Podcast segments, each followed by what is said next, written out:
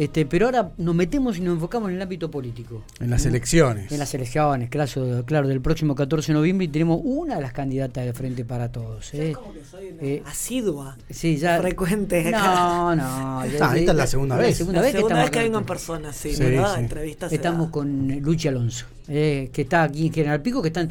Eh, Luchi, todos los candidatos están en Pico hoy, ¿no? Sí, me parece que sí, que estamos todos los compañeros Perfecto. de la lista. ¿Van a tener alguna actividad juntos? Los Buenos días, Miguelito. ¿Cómo andas? Bien.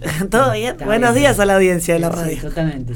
Sí, Luchi, digo, ¿van a tener alguna actividad todos juntos? ¿Van a recorrer el barrio? Contanos un poquitito cuál va a ser el, itinerario aquí en la ciudad General sí, Pico. tenemos actividad mucha, eh, tenemos mucha... Me, imagino, bueno, te he visto y, he visto que estás recorri has recorrido prácticamente todo el oeste de la provincia de La Pampa, ¿no? Contanos un poco la sensación que tuviste con, la gente del oeste, del sur también. Bueno, habíamos recorrido antes de las pasas y lo hacemos siempre, digo, por, por una cuestión también de, zona de influencia y, de cercanía. Al ser yo de Victorica, a mí todo lo que es la zona de Loantoro, Loventó de Carro Quemado, Santa Isabel, eh, Algarrobo, La Humada, es una zona muy cercana porque nosotros no solo tenemos, eh, no solo tenemos mucha interacción económica, social, digo, sino también hemos, tenemos muchas amistades. Amistades, claro, amigos. Y sí, hemos jugado los Juegos Deportivos Pampeanos cuando iba al colegio, jugaba con los chicos de toda la zona, digo. Entonces, eh, no solo lo hicimos en términos, de la en términos políticos, porque estamos eh, atravesando un proceso electoral, sino también lo hacemos bastante frecuente porque nos une, nos une, bueno, la cercanía, nos une la amistad, como a ustedes acá en la zona norte con los pueblos vecinos. Y en esta etapa nos habíamos, eh, habíamos quedado, nos habían quedado algunos pueblos, así que estuvimos en Casa de Piedra, de Casa de Piedra pasamos a Puelche, después de Puelche nos fuimos a Duval, de Duval nos fuimos a La Adela y de La Adela nos fuimos a Cuchillocó y terminamos en Santa Rosa ya a la tardecita en un encuentro de jóvenes. Y hoy estamos acá. Bien, el encuentro de jóvenes, ¿qué tal? Vi, algunas imágenes contando, ¿qué, qué, te dicen los jóvenes? ¿Qué, piden? ¿Qué, ¿De qué hablan? Bueno, primero necesitan un, un horizonte de poder proyectar su futuro. Hoy están atravesando un presente difícil y en, muchas, en muchos casos ya no son solo responsables de ellos mismos, sino también tienen eh, bajo su responsabilidad hijos o hijas. Entonces necesitan poder ver que hay una proyección en su futuro y la realidad es que yo siempre digo lo mismo, ¿no? Eh, los, los jóvenes viste que muchas veces se piensa a la juventud como algo abstracto. Dice, ¿cómo llegarle a la juventud? Y yo qué sé, yo digo, en eso no hay que, no, no, no, no es consultora, la mejor manera de llegar a la juventud es escuchándola. O sea, sí, yo tengo la suerte de que no me separan tantos años generacionalmente. Entonces, a mí me, me es mucho más fácil poder tener una, relación. Y lo que hoy está demandando la juventud es poder tener un techo, ya sea a través de una vivienda social o bien tener la posibilidad de tener eh, de poder alcanzar un crédito para construirse su propia vivienda poder tener laburo y si decide estudiar, poder tener las posibilidades para estudiar. Sí, sí, sí. no, no, no, hay muchos caminos. No, no es muy difícil, no. entonces es un poco lo que estuvimos charlando ayer, interactuando y cambiando, cambiando opiniones para ver cómo podemos desde el peronismo eh, darle, eh, darle em, soluciones o propuestas de soluciones a sus demandas. Exacto. Herramientas como para que puedan crecer y desarrollarse. Exactamente. Este, yo, yo creo que es, y, proyectar su futuro. porque te, a vos te agarra una crisis. Eh, yo tengo 36 años, ¿no? Un poquito más eh, un poquito más joven, te agarra como una crisis. Porque decís, ¿qué hago? ¿Qué hago? ¿Para dónde voy? ¿Qué van a hacer de mis próximos 20 años? No tengo laburo, no tengo casa y tengo hijos. Y... Sí, pero aún el que se ha recibido, el que está estudiando, también tiene su incertidumbre. Yo tengo hijos que están estudiando, hijas que están estudiando y... O sea, nos agarra una, una, un sentimiento y cuando y si nosotros no podemos darle una proyección de futuro, ese sentimiento se transforma en angustia, porque sentís que, que no, no vas a progresar, que no vas a crecer, que, que no vas a poder sacar tu familia adelante. Digo, entonces me parece que, que, que nada, no es tan difícil saber qué es lo que están sintiendo nuestros jóvenes. Y después hay franjas etarias mucho más chicas que, que, están, bueno, obviamente este, estuvieron encerrados un año y medio, muchos perdieron la escolaridad, eh, muchos... A ver, digo, no es que perdieron la escolaridad, pero quizás tenían un solo celular, una sola computadora y la tenían que compartir con sus hermanos.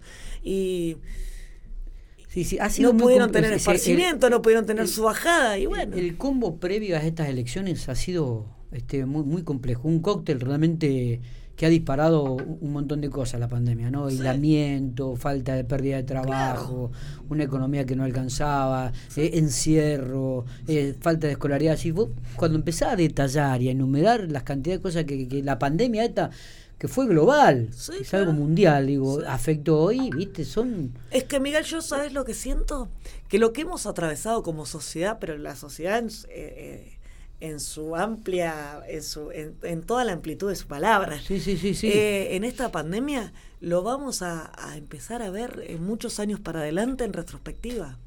Sí, eh, lo que vivimos es, y lo que atravesamos y lo que estamos superando, es increíble. O sea, es, eh, ya vas a ver que dentro de muchos años nos vamos a juntar y vamos a decir, che, ¿te acordás? Y, ¿te acordás? ¿Y cómo, y le, cómo la vivimos? ¿Y, cómo lo salimos adelante? Creo fundamentalmente por la solidaridad de nuestro pueblo. ¿no? También digo, y eh, hay que tener presente esto, que todavía no salimos, ¿no? Que, que, todavía estamos y que todavía existen algunas Viste, los miedos están latentes y, y además hay, hay un agregado muy importante también a esto este, María Luz, eh, que es el tema de, de, las personas que han fallecido, porque uno, uno lee el número. Che, en La Pampa 800 muertos. Pero es eso, tiene nombre, apellido, familia. Pero se termina naturalizando, ¿viste? Lamentablemente. Una cosa de loco. Lamentablemente. Bueno, eh, nos metemos en campaña. Sí. ¿Da, ¿El frente de todo da vuelta a las elecciones? Ah, nosotros estamos, como lo hicimos para las PASO, lo estamos haciendo para las generales, estamos tratando de llegar con esto, con nuestras propuestas, con nuestras ideas, con lo que le venimos a proponer a la sociedad pampeana, a la sociedad piquense. Eh, entendemos que se viene como yo siempre lo digo, que entendemos que se está empezando a observar una reactivación económica, que somos conscientes de las problemáticas que existen y de las cosas que hay que ir resolviendo, que muchas estamos en camino de resolverlas, muchas otras han tenido ya una resolución, como ha sido nuevamente retomar la exportación de, del 50% que estaba cerrada, de la famosa vaca china, la famosa vaca vieja. Digo, y que también estamos trabajando activamente, creo que asumió el nuevo secretario de Comercio Interior, Roberto Feletti, lo primero que hizo fue un acuerdo de no aumentar los precios de 900 productos hasta el 7 de enero, digo, porque entendemos que la inflación y el aumento de precios está haciendo algo, algo que está afectando fuertísimo a, a las familias eh, argentinas, pampeanas, piquenses, a, vos, a mí, a todos, dijo, porque nadie quiere transversal a todos. Totalmente, entonces, y bueno, y entendemos que, que esto, lo que te decía, estamos llevando una propuesta de cómo ver, la, cómo generar mil puestos de trabajo en nuestra provincia por año, de cómo se, hoy vamos a tener una reunión con la rectora para seguir poniéndonos a disposición y laburando fuertemente para seguir consiguiéndole fondos a la universidad, a la universidad pública. Estamos ya en, 3, en la licitación de 3.000 viviendas sociales, necesitamos más, necesitamos que el Conectar Igualdad no vuelva a desaparecer y nuestros pibes de escuelas públicas puedan tener su computador, entonces estamos proponiendo hacerlo por ley, estamos también proponiendo que el Procrear, que sea algo, una marca y algo que le, le hizo también a, a, muchos jóvenes profesionales, a mucha gente que no tenía la posibilidad de acceder a un crédito. Ahora, si bien lo hemos retomado, hay que ampliar el cupo eh, y tienen que tener más las posibilidades. Digo, muchas cosas que, que, entendemos que se viene una etapa que se, que se pueden hacer porque justamente este flagelo está, si bien no ha pasado, como vos decís, Miguel, pero está quedando un poquito ya un poquito eh, rezagado producto de la vacunación. ¿Cómo, se generan esos mil puestos de trabajo bueno, lo anuales? Sergio al, plan, bueno, está, está teniendo un acompañamiento de 15 mil pesos mensuales para todo aquel que incorpore un nuevo puesto de trabajo. Eso eh, no solo es un, un alivio en términos de, de, de lo que muchos llaman, digo, y lo voy a poner en términos en términos coloquiales porque eh, porque es como lo, comúnmente se conoce, por más que, no, que no, coincida, ¿no? Lo que se llama el costo laboral, ¿no? Entonces, creo que eso está, hay una hay un cupo de mil y hay una proyección y hay muchas empresas que están sumamente, eh, ya se están acoplando, estamos, creo, vamos, en este primer año ya llevamos algo así de más de 500 puestos de trabajo que se adhirieron a este programa y bueno, creemos que, que vamos a seguir, digo, eh, en, un proceso de reactivación económica siempre eh, es mucho más más eh, extenso el tema, ¿no? Seguro. ¿Los golpeó la, derrota en las pasos? o los hizo mm, bueno, obviamente reflexionar, sí. claro. No, bueno, lo que entendimos, o sea, lo que las PASO nos dio la oportunidad de ver es que la gente nos dijo, está buenísimo, pero viene lento. O sea, tenemos que salir adelante más rápido, porque no la estamos pasando bien. Entonces, eh, nada, eso es lo que tratamos de hacer desde cada uno de los lugares que nos toca, gobierno nacional, gobierno provincial y, bueno, y acá en Pico, gobierno municipal. Es adelantar o acelerar eh, eh, la reactivación, porque, a ver, nosotros derrotas si lo ves en la sumatoria de las cinco listas. en, términos individuales, nosotros a la primer lista de Juntos por el Cambio le sacamos 15 puntos de diferencia.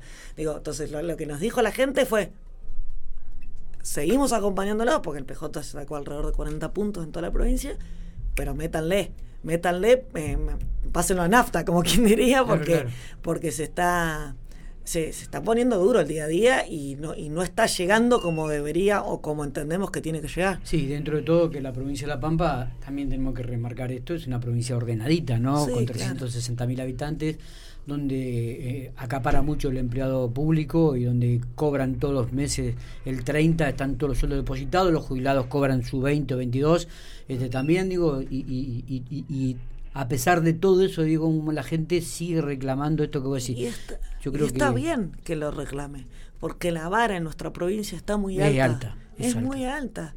Y está bien, digo, que lo reclame. Nosotros tenemos que tener la humildad de saber escuchar de saber escuchar y saber actuar en consecuencia de los reclamos de la sociedad. Está bien. Eh, ¿La campaña se va a intensificar? ¿Cuál, es el, objetivo, la metodología que, más o menos tienen de aquí hasta el, hasta el 12 de noviembre, eh, María Luz? Escuchar, andar, estar, eh, más allá de, Miguel, de la coyuntura electoral.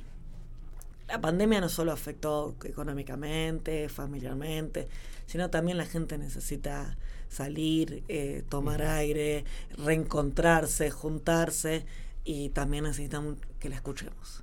Entonces, el 14 de noviembre es una circunstancia coyuntural que nos toca una elección, pero creo que el gran desafío que tenemos todos, ¿eh?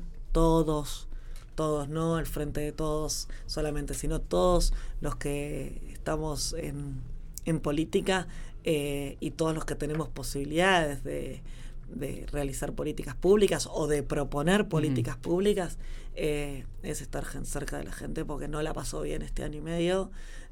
No solo, te reitero, porque uno termina reduciendo todo a la guita y no es solo guita, o sea, no la pasó bien. Bueno, pues fíjate que cada vez que hay un fin de semana largo, bueno, fin de semana largo este que ha pasado, cuatro millones, casi cuatro millones y medio de personas se fueron a, disfrutar cuatro días. Sí, bueno, el la fiesta de las colectividades el otro día en Colonia Barón fue un éxito total.